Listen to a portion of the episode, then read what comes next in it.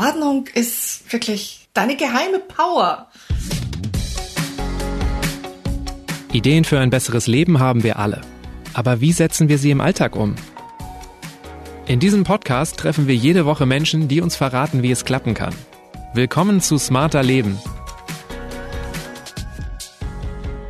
Ich bin Lene Kafka und diesmal spreche ich mit Sigrid Neudecker. Hallo, mein Name ist Sigrid Neudecker. Ich bin Journalistin und Autorin und habe gerade ein Buch geschrieben für Putzmuffel und für Menschen, die mit Putzmuffeln zusammenleben. Wochenenden mag ich eigentlich ganz gern. Aber dann taucht immer diese Frage in meinem Kopf auf. Müssen wir schon wieder putzen? Bad, Küche, Klo, irgendwas ist ja immer dreckig. Unter der Woche fehlt halt oft die Zeit zum Saugen oder Staubwischen, weshalb es samstags bei uns oft alle Zimmer nötig haben. Und dann muss ich meine Freizeit wieder fürs Saubermachen nutzen und mein Putzfrust steigt. Dabei lässt sich das meiste mit wenig Aufwand nebenbei erledigen, sagt Sigrid. Wie wir uns viel Arbeit ersparen und unsere Wohnung entspannt sauber halten, erklärt sie in dieser Folge. Sigrid, hast du nie in einer dreckigen Studentinnen-WG gelebt? Hast du dich nie mit deinen Eltern über ein chaotisches Kinderzimmer gestritten? Ich habe nie in einer WG gelebt, das stimmt. Mit meinen Eltern Gott sei Dank nie gestritten. Wir mussten allerdings zu Hause auch nie putzen. Wir mussten irgendwie halbwegs unser Zimmer aufräumen, aber geputzt hat immer leider meine Mutter. Ähm, das hat sie uns auch nie so richtig beigebracht. Und streiten tue ich mit meinem Mann übers Putzen. so ist auch das Buch entstanden übrigens. Ähm, aber wenn du jetzt sagst, jetzt, äh, dir wurde das nicht beigebracht als Kind, wie bist du denn ein sauberer Mensch geworden? Wie hast du gelernt, deine Wohnung wirklich ähm, sauber zu halten? Welche Erkenntnisse haben dir beigeholfen? Also wenn du deine erste eigene Wohnung hast, dann willst du, glaube ich, die einfach auch hübsch haben und dich drin wohlfühlen. Und dann kommt das irgendwann, glaube ich, automatisch, dass du halt auch putzt. Ja, hübsch haben wollte ich meine erste Wohnung auch, aber nicht hübsch machen. Also es, ich weiß nicht, ich glaube, jeder Mensch hat doch auch so eine persönliche Hassaufgabe in der Wohnung. Also ich mag überhaupt nicht dieses, wie nennt man das, das Bodensieb des Geschirrspülers, wo diese ganzen Essensreste drin hängen, sauber machen. Drückst du nicht, dich nicht auch vor irgendwas immer wieder? Ja, ich bin jetzt kein großer Fan vom Toilette putzen. Aber das geht ja eigentlich auch schnell und wir sind ja eigentlich alle erwachsene Menschen und ich drück mich vom Steuer machen, ich drück mich vor so vielem.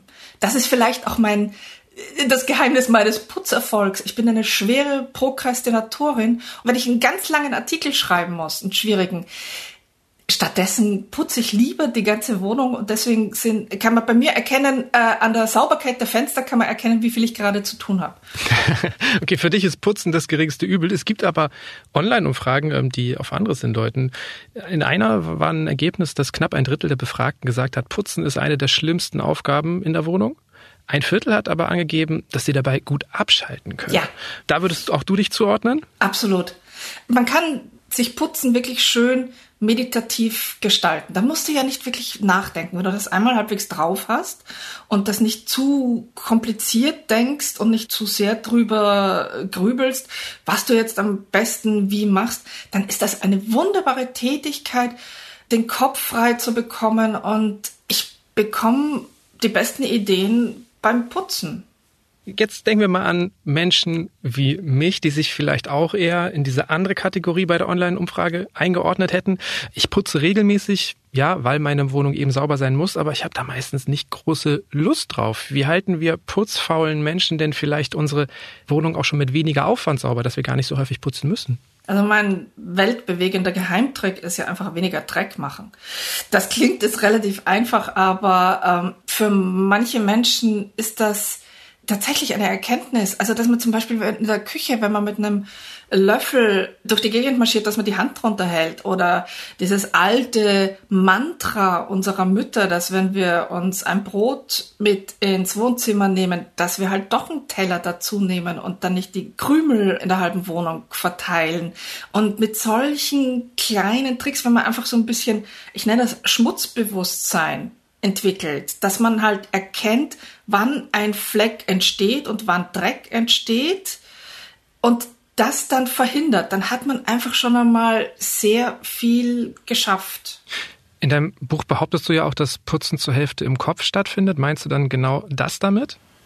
Ja, es ist wirklich, ähm, wenn du einfach ein bisschen nachdenkst, tatsächlich, wo, wo Dreck entsteht und wie Dreck entsteht, Zum Beispiel, also bei uns ist die Küche halt immer ein Schlachtfeld wenn man darauf achtet, dass die Zwiebelschale auch tatsächlich im Müll landet. Die haben ja super Flugeigenschaften, diese Zwiebelschalen, und die segeln dann gern so knapp am Mülleimer vorbei. Wenn man da einfach ein bisschen Augenmerk drauflegt, muss man sich schon einmal weniger bücken, um das Ding dann auch wieder aufzuheben. Wo du jetzt die Küche auch schon ansprichst, wer räumt da eigentlich auf? Die kochende Person oder die bekochte? Ja, das ist eine hoch, hochphilosophische Frage, über die wir jetzt drei Stunden diskutieren könnten. Üblicherweise ist es so, der, der kocht, muss nachher nicht die Küche machen, weil der hat ja jetzt eh schon sozusagen die, unter Anführungszeichen, Arbeit des Kochens erledigt.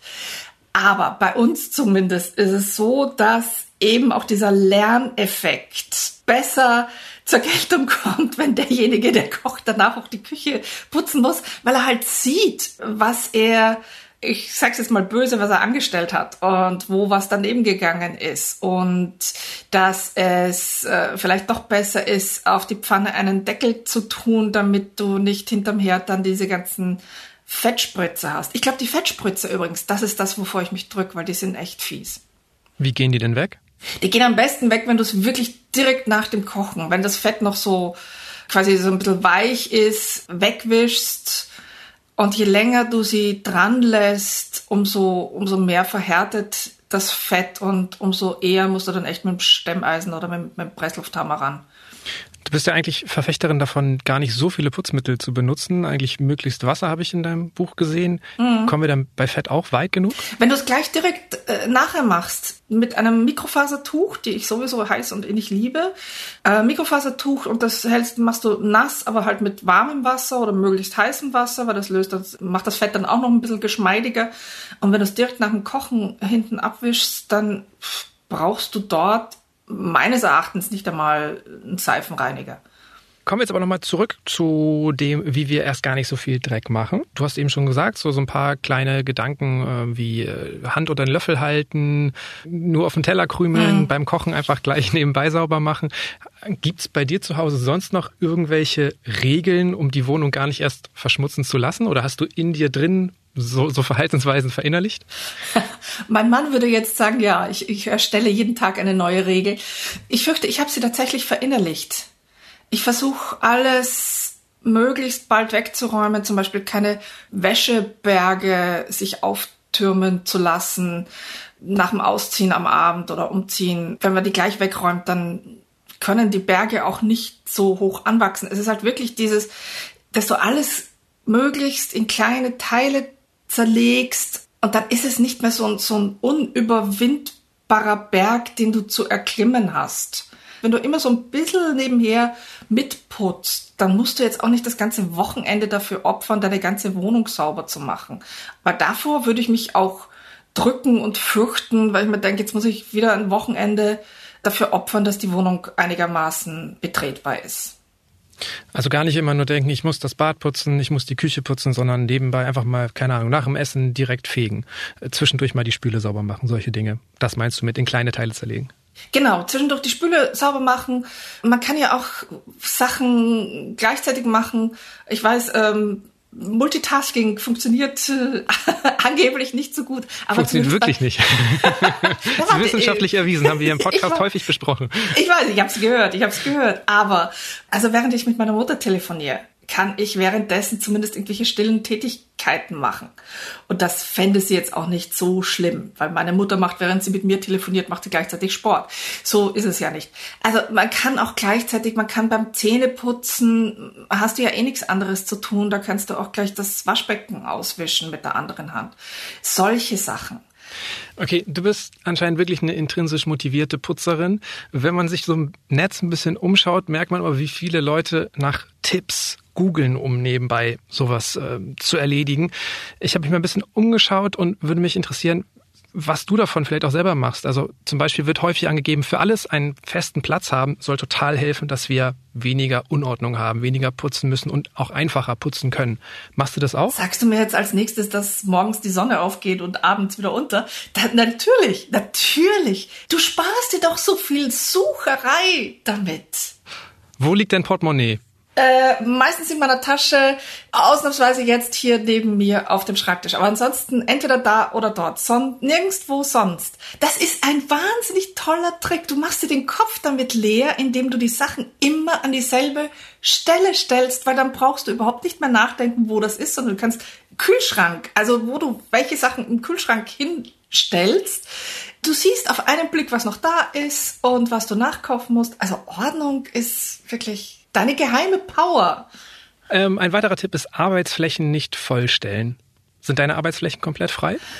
Also du darfst jetzt nicht auf meinen Schreibtisch schauen, aber in der Küche zumindest großteils da bin ich ein großer Fan davon, auch in die Höhe zu gehen. Also mit so kleinen Aufbauten, dann halt irgendwelche Soßenflaschen oder Essig oder so irgendwas halt zweistöckig aufzubauen, weil das spart dann gleich wieder Platz. Und weil die Hürde dann irgendwie wegzuwischen auch viel geringer ist, wenn ich nicht 20 Sachen hochheben muss.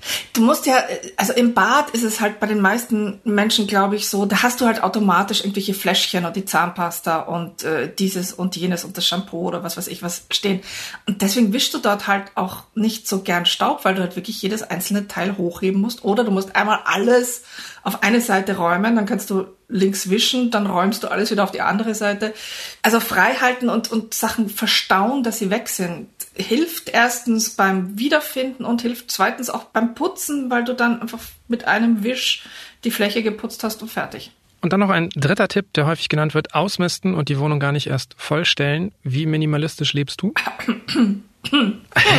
ich sehe gerade in deinem Hintergrund, äh, wir machen einen Videotalk. da sehe ich einen Schreibtisch mit vielen Dingen. Habe ich deinen Schwachpunkt gefunden? Das ist Gott sei Dank der Schreibtisch meines Mannes. Aber du dürftest unseren Abstellraum nicht sehen. Den habe ich, ich glaube im ersten Lockdown habe ich mir gedacht, boah, jetzt habe ich endlich mal Zeit, den auszumisten. Jo, das ist jetzt, glaube ich, zwei Jahre her. Aber du, du würdest unterschreiben, dass das an sich hilfreich wäre, um einfacher zu putzen. Ja, definitiv. Schau, alles, was eine glatte Fläche ist, auf der nichts draufsteht, ist einfacher zu putzen. Da muss man nicht irgendwie drum herum wischen oder muss nicht Angst haben, wenn man da saugt, dass man irrtümlich irgendein Andenken wegsaugt. Und also meine Traumwohnung wäre sozusagen lauter Schränke, in denen man alles verstauen kann und ansonsten glatte Flächen. Ähm, wenn wir jetzt alle so leben würden wie du und vieles nebenbei erledigen, wie häufig müssen wir dann noch putzen? Wie häufig putzt du überhaupt? So richtig bewusst? Ich kann es dir nicht sagen, weil ich habe keinen Putzplan. Ich putz, wenn ich einen Fleck sehe. Schlicht und ergreifend. Äh, das Einzige, wo mein Mann und ich uns wirklich regelmäßig dran erinnern, ist, dass wir halt am Sonntag immer die Bettwäsche wechseln und dass wir alle fünf Tage die Handtücher wechseln, was irgendwie schon ein bisschen spät ist. Experten sagen, dass man das eigentlich alle drei Tage oder nach jeder dritten Benutzung sollte man Handtücher austauschen. Also da sind wir jetzt nicht so streng. Aber ansonsten passiert vieles nebenher. Wir haben einen Staubsaugerroboter, den ich heiß und innig liebe und den schicke ich einfach vor allem ins Schlafzimmer wo er alle zwei Tage durchfahren darf und wo er alle zwei Tage auch durchaus mit Beute zurückkommt. Ihr habt keinen Putzplan, okay, kann ich verstehen. Ich habe jetzt mit meiner Frau auch keinen Putzplan. Zwei Menschen können sich vielleicht auch verbal irgendwie einfach einigen, sich aufeinander einpendeln. Also bei uns zu Hause damals in der Familie gab es auf jeden Fall einen Putzplan und äh, in WGs hatten wir immer einen Putzplan und der war eigentlich in der Regel ja, war da immer so ein Raum, hatte jede, hatte immer so eine Spalte und da stand jede Woche irgendein Name oder Symbol. Aber was dann so wirklich gemacht werden musste, war auch so ein bisschen Ermessenssache. Deswegen hat es mal besser, mal schlechter geklappt. Ähm, wie könnte man denn, auch wenn du jetzt kein Fan bist, aber ich glaube, gerade in größeren Gruppen könnte das sinnvoll sein, einen klug gestalteten Putzplan erstellen? Worauf würdest du da achten? Also es darf natürlich jeder sagen, was er am wenigsten gern macht. Ich glaube, das ist schon mal eine gute Ausgangsposition auch für die für alle weiteren Verhandlungen. Äh, es hilft schon mal die Stimmung zu heben. Ansonsten muss man halt wirklich schauen, wer wer am meisten Zeit hat und das dann so aufteilen. Ich finde auch, dass man Kinder durchaus ab einem gewissen Alter schon mit einspannen darf. Ich meine, die machen ja auch Dreck und gerade wenn Kinder von klein auf lernen, das Putzen alle Familienmitglieder betrifft und dass das nicht nur Sache von Mama ist, weil die es am besten kann, dann nehmen die auch wirklich fürs ganze Leben was mit. Gibt es dann irgendwie so eine Art Faustformel, wie wir als Wohngemeinschaft oder als Familie herausfinden können, was für uns sauber genug ist? Hast du da einen Trick, wie wir vorgehen könnten? Oder einfach nur über Gespräche? Ich fürchte ja. Ich würde gemeinsam durch die Wohnung gehen und bei vielen ist es ja tatsächlich so, dass sie den Dreck nicht sehen, aber wenn sie dann darauf hingewiesen werden, dann erkennen sie ja tatsächlich, dann würden sie selber auch sagen, ja, das ist Schmutz. Und jetzt, wo ich es gesehen habe, würde ich auch sagen, das gehört weg. Also das ist, äh, ich glaube, bei vielen wirklich eine Frage des Blicks, der da ein bisschen geschärft werden muss, damit du erkennst, wo was getan werden muss. Was würdest du sagen, brauchen wir überhaupt alles zu Hause, um richtig sauber machen zu können? Also Wasser und Mikrofasertuch, hast du schon gesagt, davon bist du Fan. Brauchen wir noch was? Für mich großer Fan. Ähm, Im Prinzip sind das die wichtigsten Sachen. Staubsauger natürlich, weil pff, du willst nicht jedes Staubkrümelchen per Hand einsammeln. Bodenwischer, also wenn du hart, harte Böden hast, Holzböden, Laminat etc., keine Teppiche, dann ist ein Bodenwischer auch unabdinglich das reicht im Prinzip auch schon. Aber was ist mit Putzmitteln? Also wie kriegen wir zum Beispiel eingebranntes weg, äh, Kalk? Kalk kriegst du mit Essig weg. Und da kannst du den billigsten, äh, was ist das, Brandweinessig, glaube ich, den ich immer kaufe, in so einer Literflasche aus dem Supermarkt. Entweder verdünnt oder bei harten, hartnäckigen Flecken direkt drauf. Also es gibt ganz viele ähm, Hausmittel, wo du dann gar keine extra Putzmittel brauchst und die du teilweise wirklich zu Hause hast. Ein Seifenreiniger natürlich für alles, was fettig ist und ansonsten Essig für alles, was mit Kalk zu tun hat. Und dann ist es das auch schon. Eingebrannte Töpfe kochst du mit Waschmittel aus. Tust ein bisschen Waschmittel rein, Wasser, zwei Finger hoch Wasser, plus Waschmittel und kochst die aus. Das löst alles. Waschmittel hat halt auch jeder hoffentlich, nehme ich an, zu Hause. Wäre gut. ähm, und ansonsten, meine Devise ist, alles, was du nicht extra irgendwo hervorholen musst zum Putzen oder einstöpseln oder anfüllen oder was auch immer, hilft schon einmal, dass die Hemmschwelle geringer ist, einfach was zu tun. Ich habe zum Beispiel gestern nach einem von diesen Regenschauern, die wir in Hamburg halt regelmäßig haben, habe ich einfach ein paar Fenster geputzt, weil die waren von außen so schön angeregnet, dass sie eh schon nass waren. Dann habe ich einfach ein, es gibt ein spezielles Mikrofasertuch für Fenster, das grandios ist. Ich brauche nicht mal einen Spiritusreiniger und habe einfach drei oder vier Fenster mal zwischendurch geputzt, weil ich stattdessen arbeiten sollte. Ich gebe es auch zu, aber immerhin. Okay, aber an dieser Stelle muss ich schon fragen, also wir nehmen jetzt hier gerade im Februar auf, du putzt nach einem Februarregen in Hamburg die Fenster. Hast du vielleicht doch so eine Art Putzfimmel? Hatte ich erwähnt, dass ich eigentlich arbeiten hätte sollen? nee, das war, äh, es hat sich ja gestern, hat sich ja Regen äh, und Sonnenschein abgewechselt. Und ich gebe zu, dass ich diese Fenster, ah, ich glaube, wenn sie einmal im Jahr geputzt werden, dann ist das durchaus realistisch. Also ich, ich bin jetzt in den letzten Tagen schon sehr oft dran vorbeigegangen und habe gedacht, die wären jetzt wirklich endlich mal wieder dran. Und dann war gestern einfach, war es soweit. Für mich persönlich ist die deprimierendste Tätigkeit im Haushalt Staubwischen. Also wir haben im Wohnzimmer haben wir so ein riesiges Bücherregal, das ich total liebe, aber es ist schwarz und wie gesagt ziemlich groß und wenn ich dann unten angekommen bin, sehe ich oben schon wieder so eine leichte Schicht aus hellen Punkten. Was mache ich falsch? Lässt sich das gar nicht verhindern? Ich kann dich beruhigen, du machst überhaupt nichts falsch und es lässt sich nicht verhindern. Staub ist einfach andauernd vorhanden, außer du lebst in einem Computerreihenraum, wo du dich aber immer nackig ausziehen musst, bevor du reingehen darfst, damit nur, nur ja nichts mit, mit reinnimmst. Staub ist einfach die ganze Zeit hier und der entsteht auch laufend. Also durch unsere Hautschüppchen, die sich von uns, von unserer Haut lösen, ohne dass wir es merken, durch die Textilfasern, die wir halt bei jedem Schritt auch abgeben.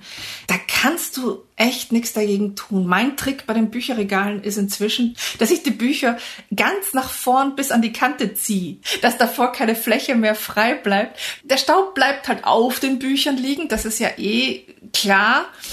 Aber der Großteil kommt halt dann, äh, fällt halt hinten, wo man ihn nicht mehr sieht, runter. Und das ist jetzt ab sofort mein Trick für Bücherregale. Aber wenn ich ihn irgendwie möglichst gut wegkriegen will, was würde ich da machen? Feucht wischen? Ich wisch einfach lieber feucht, weil du dann auch irgendwelche mini kleinen Flecken auch gleich mit wegkriegst, die so ein bisschen fester sind, also Fliegenschisse am Fenster oder sonst irgendwas, kriegst du dann auch automatisch gleich mit und musst nicht extra noch einmal gehen. Weil so ein, ein trockenes Staubtuch ist zwar auch super und hält den Staub gut fest, aber wenn du dann beim Staubwischen siehst, dass es doch irgendwo einen Fleck gibt, dann musst du halt nochmal rennen und deswegen mache ich es gleich feucht. Ist denn Staub immer gleich Staub oder muss ich da in verschiedenen Zimmern auch Verschiedenes beachten? Muss ich manche Räume häufiger machen? Welche sind vielleicht staubanfälliger? Also ich habe bei uns die Beobachtung gemacht, dass das Schlafzimmer und das Badezimmer wirklich am Staub anfälligsten sind. Und das sind halt auch die Räume, in denen am meisten mit Textilien hantiert wird. Im Schlafzimmer hast du halt die Bettwäsche oder das Bett und wenn du dich jede Nacht zigmal umdrehst, fallen da halt auch wahnsinnig viele Fasern runter. Und im Badezimmer ist es das gleiche mit den Handtüchern und oft äh, zieht man sich dort auch um. Die beiden Räume sind halt, also was den Staub anbelangt, sind die, sind die Hardcore. In der Küche ist der Staub fieserweise dann auch gleich noch mit Fett vermischt, weil beim Kochen ja das Fett auch in mikrofeinen Tröpfchen in die Luft steigt und sich dann schön auch abseits des Herz, also dieses, dieses Fett kommt wirklich, kommt wirklich weit. Und das findest du auch am, am entgegengesetzten Ende der Küche, findest du das immer noch auf Regalen. Und da geht's halt auch meistens noch mit einem feuchten Mikrofasertuch, aber hin und wieder musst du da die schärferen Kaliber ausfahren. Also Dunstabzugshaube, sage ich nur, die ist äh, wirklich was für ja, Profis und Eingefleischte. Also ein Notputzmittel doch da haben. Ja, also Seifenreiniger ist schon nicht schlecht auch. Aber zur Not, weißt du, bevor du nicht putzt, weil du keinen Seifenreiniger zu Hause hast, putz einfach nur mit Wasser und zur Not mit heißem Wasser, dann geht's auch. Staub saugen mag ich eigentlich ganz gern. Ich mag dieses Geräusch, wenn das im Rohr so klackert, wenn man so einen ah. fetten Krümel erwischt oder wenn man irgendwie, ich weiß nicht, Sand von den Schuhen, der irgendwie im Flur doch reingetragen wurde. Finde ich total befriedigendes Gefühl. Ja. Hat man so richtig was getan. Aber ich weiß nicht, ob du das kennst. Oft ist es dann so, dann hat man alles weggeräumt und geht irgendwie ins Wohnzimmer und dann liegt so mitten im Zimmer so ein Sonnenblumenkern oder, aber ich frage mich auch mal, wie kommt der jetzt von da, wie kommt er da hin? Ich habe in der Küche gegessen und auf einmal nach dem Saugen liegt er da. Gibt es irgendwie eine Technik, wie man das verbessern kann? Also erstens glaube ich, das ist das wirklich eines der letzten ungelösten Mysterien der Welt. Das passiert, glaube ich, wirklich jedem so. Du drehst dich um und dort, wo du gerade vor zwei Sekunden gesaugt hast, liegt wieder was. Dann hebst du halt den einen kleinen Sonnenblumenkern, dann hebst du den halt mit der Hand auf. Es geht ja auch nicht darum, da jetzt perfekt zu sein. Hör dir mal deinen tollen Podcast über Perfektionismus nochmal an. es, es muss ja wirklich nicht, du willst keine Herz-OPs in deinem Wohnzimmer veranstalten. Du willst einfach nur, wenn du barfuß durchgehst, halt auf nichts draufsteigen. Und beim Staubsaugen muss man halt immer auch ein bisschen bedenken, dass der Staubsauger selber ja blöderweise auch so Luftturbulenzen erzeugt also das, was du vorne wegsaugst, da bläst da hinten dann alles wieder durcheinander. Das muss man eben einfach im Auge behalten und ansonsten hilft da, glaube ich, wirklich nur im Gegensatz zu den Staubsaugrobotern hilft einfach nur systematisches Saugen, dass man wirklich überall war und in allen Ecken, dann hat man, glaube ich, schon viel erreicht. Danke für den Perfektionismus-Hinweis, weil dann ähm, meine Taktik ist manchmal dann schon irgendwie den Sonnenblumenkern mit dem Fuß einfach unter das Sofa zu schießen. da darf ich dann also doch machen. Ähm, das Bad ist neben der Küche, glaube ich, so in den meisten Wohnungen der größte Posten auf jedem Putzplan. Und in meiner ersten WG haben wir uns mal darüber gestritten, ob man mit dem Kloputzschwamm, also weil das Klo ist ja oft auch im Badezimmer, sag's auch die Badewanne nicht, putzen bitte darf. Nicht, sag's bitte und es nicht, ist, sag's. Es ist, es ist unentschieden ausgegangen und ich war halt total dagegen und habe dann einfach mit Edding Klo auf den Schwamm geschrieben. Ich merke schon, du wärst auch auf meiner Seite gewesen. Was sind sonst so absolute No-Gos für dich? Ich glaube, das ist schon das größte, wichtigste. Ich würde wirklich sagen, das Klo kriegt exklusiv seine ihm zugewiesenen Putzsachen. Und die bleiben dann auch dort und werden auch nirgendwo anders gereinigt. Mir hat mal ein Geschirrspülreparateur erzählt, dass er bei einer Kundin war, die hat die Klobürste in den Geschirrspüler getan. Ah. Ja. Aber das ist, glaube ich, wirklich das wichtigste No-Go. Ich versuche auch ein bisschen zu trennen, dass die Putzlappen oder die Mikrofasertücher, die für die Küchenflächen, die Arbeitsflächen zuständig sind, die sollten eigentlich nicht für Bodenwischen verwendet werden. Ich versuche da ein bisschen zu trennen, auch wenn die bei uns alle zwei Tage sowieso in die Wäsche kommen und dann wieder sauber sind, egal ob, ob sie jetzt den Boden gewaschen haben, äh, gewischt haben oder die Küchenflächen. Wir können also sehr unhygienische Dinge beim Putzen tun. Wir können aber auch Dinge einfach vernachlässigen, vergessen. Jetzt im März steht ja bei vielen Menschen wieder der Frühjahrsputz an. Welche Stellen sollten wir dabei unbedingt überprüfen? Gibt es irgendwie Untersuchungen dazu, welche Stellen wir besonders gerne vernachlässigen bei uns in der Wohnung? Ich glaube, äh, worauf man am meisten achten sollte, sind Türklinken. Also alles, was erstens mit den Händen berührt wird, und was auch von unterschiedlichen Händen, also wenn mehr Menschen in einer Wohnung leben, beziehungsweise auch wenn man hin und wieder Besuch bekommt, das, was die ja alle anfassen, sind die Türklinken. Lichtschalter? Lichtschalter auch. Klospülung machst du hoffentlich bei deinen mindestens wöchentlichen Kloreinigungsdurchgängen, machst du hoffentlich die Klospülung auch gleich mit.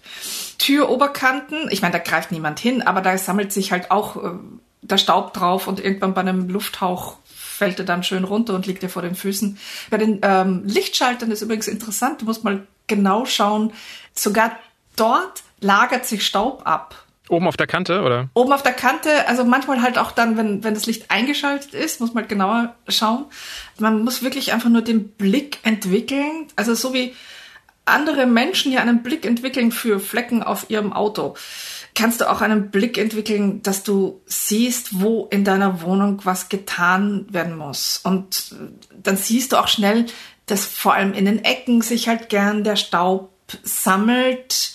Ich finde, du spürst auch an den, an den Fußsohlen, wenn du mal wieder Staubsaugen solltest. Achtsamkeit ist ja ein viel genutztes Wort heute, aber ein bisschen Achtsamkeit für deine Wohnung entwickeln und halt auch mal links und rechts und nach oben. Oh, äh, nicht immer nach unten auf dem Boden, sondern auch gerne noch mal nach oben schauen, ob du neue Mitbewohner in den Zimmerecken hast. Es hat ja auch einfach tatsächlich sehr viel mit Wertschätzung der eigenen Wohnung, aber auch dem eigenen Leben, dem eigenen Alltag gegenüber zu tun, ne? Ich denke halt immer, wir, wir stellen uns schöne Möbel in die Wohnung, wir suchen uns tolle Tapeten aus, wir überlegen wochenlang, was für ein neues Sofa wir uns kaufen. Also wir wollen ja, glaube ich, alle schön wohnen, vor allem in einer Zeit wie jetzt, wo wir einfach wahnsinnig viel Zeit zu Hause verbringen. Und dann finde ich es eigentlich naheliegend, dass man das auch, wie gesagt, ich betone es nochmal, nicht klinisch sauber, aber halt so sauber hält, dass man sich drin oder dass sich alle drin wohlfühlen in der Wohnung, weil das ist, wie gesagt, das ist unterschiedlich. In deinem Buch erwähnst du eine Studie, die herausgefunden hat, dass eine saubere Wohnung bei Frauen als Standard vorausgesetzt wird, bei Männern jedoch als positive Überraschung gilt. Äh, also diese Studie hat mich echt erschüttert, ehrlich gesagt, weil das, ich meine, wir haben jetzt das Jahr 2022, das Putzen immer noch als Frauenarbeit so ganz subkutan gesehen wird. Und zwar nicht nur von älteren Semestern, sondern sogar auch von Mitzwanzigern, 30-Jährigen. Das allein finde ich schon schlimm. Dass die saubere Wohnung auch noch sozusagen als Aufgabe der Frau gesehen wird und dass du wirklich bei einem Mann wenn der eine schmutzige Wohnung hat, dann, dann würde das wirklich jeder erwarten. Und bei der Frau, die muss sich dann, kam in dieser Studie auch heraus, die sollte sich dann doch ein bisschen schämen, dass sie da jetzt so eine, so eine unordentliche Wohnung hat. Und das finde ich, Okay, also es ist noch, noch mehr sozusagen, ja. was damit verknüpft ist. Also stand da auch wirklich, ob das in allen Generationen so gesehen wird, weil du sagst immer, ne, du, du verstehst das gar nicht, das ist doch alles so selbstverständlich. Und das ist jetzt wirklich so ein Punkt, der für mich total selbstverständlich ist. Also in meiner Familie, in meinen WGs, in meinen Beziehungen war es immer so, dass es da keinen Unterschied zwischen den Geschlechtern gab. Die Studie hat das leider nicht nach Alter aufgeschlüsselt und deswegen gibt es da auch keine absoluten Zahlen. Ich habe aber einfach, weil ich das auch herausfinden wollte, ich habe erstens im Freund Freundeskreis herumgefragt und da gibt's also wirklich sehr wohl auch die Anfangs 30er, wo der Mann stolz auf sich ist, wenn er den Müll mit runtergetragen hat. Es gibt auf Facebook eine große, große Putzgruppe, wo regelmäßig Frauen fragen, was sie tun können, damit ihre Männer und ihre Kinder auch, damit sie die dazu bringen, im Haushalt mitzuhelfen. Also mein Lieblingshasssatz ist ja dieses Schatz, wie kann ich dir heute im Haushalt helfen? Äh, was ja. Weil es impliziert, dass es die Aufgabe der anderen Person beziehungsweise der Frau ist. Nicht nur das, sondern auch helfen. Also du bist ja nicht Gast in deiner eigenen Wohnung. Wenn ich zu, bei jemandem zu Besuch bin, dann helfe ich gern beim Tisch abräumen, Geschirr waschen, was weiß ich was. Aber in deiner eigenen Wohnung hilfst du doch nicht mit, sondern du übernimmst deinen Anteil der Arbeit. Und eine zweite Studie, die mich genauso erschüttert hat, hat herausgefunden, dass auch wenn Frauen mehr verdienen als ihre Männer, dass sie trotzdem einen größeren Teil der Haushalts- und der Planungsarbeit übernehmen. Zum Teil auch, das war dann so eine Schlussfolgerung der Studienautoren, zum Teil auch, um selber für sich sozusagen so ein bisschen diese tradierten Rollenverhältnisse äh, einzuhalten. Weil halt eine, das so ungewöhnlich immer noch ist, dass die Frau mehr verdient und deswegen versucht sie dann wenigstens zu Hause diese althergebrachten, altmodischen Rollenklischees zu erfüllen. Und das hat mich also mindestens genauso erschüttert wie diese äh, die andere Studie. Und äh, sollte auf jeden Fall auch mehr Beachtung finden.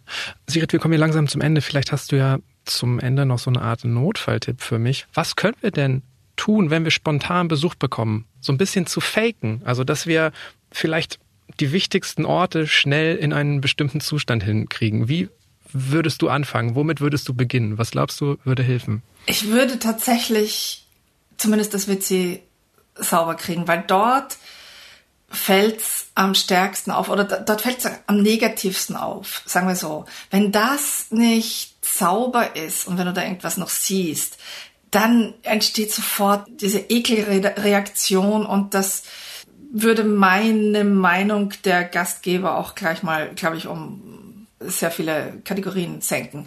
Wenn sonst in der restlichen Wohnung, wenn da irgendwo ein Fleck am Boden ist oder so, das weiß ja jeder, dass das schnell passiert und dass das vor fünf Minuten passiert sein kann. Und dann würde ich ein bisschen aufräumen und alles schnell, was herumliegt, ins Schlafzimmer sperren und die Tür zu machen.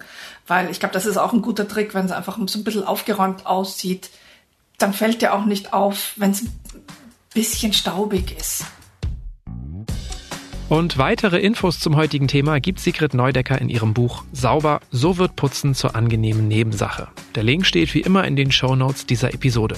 Über Feedback, Anregungen oder Themenvorschläge freue ich mich. Einfach eine Mail schreiben an smarterleben.spiegel.de. Unterstützt haben mich auch diesmal Marc Glücks und Olaf Häuser. Unsere Musik kommt von Audioboutique. Und die nächste Folge gibt's ab kommendem Samstag auf spiegel.de und überall, wo es Podcasts gibt. Tschüss, bis zum nächsten Mal.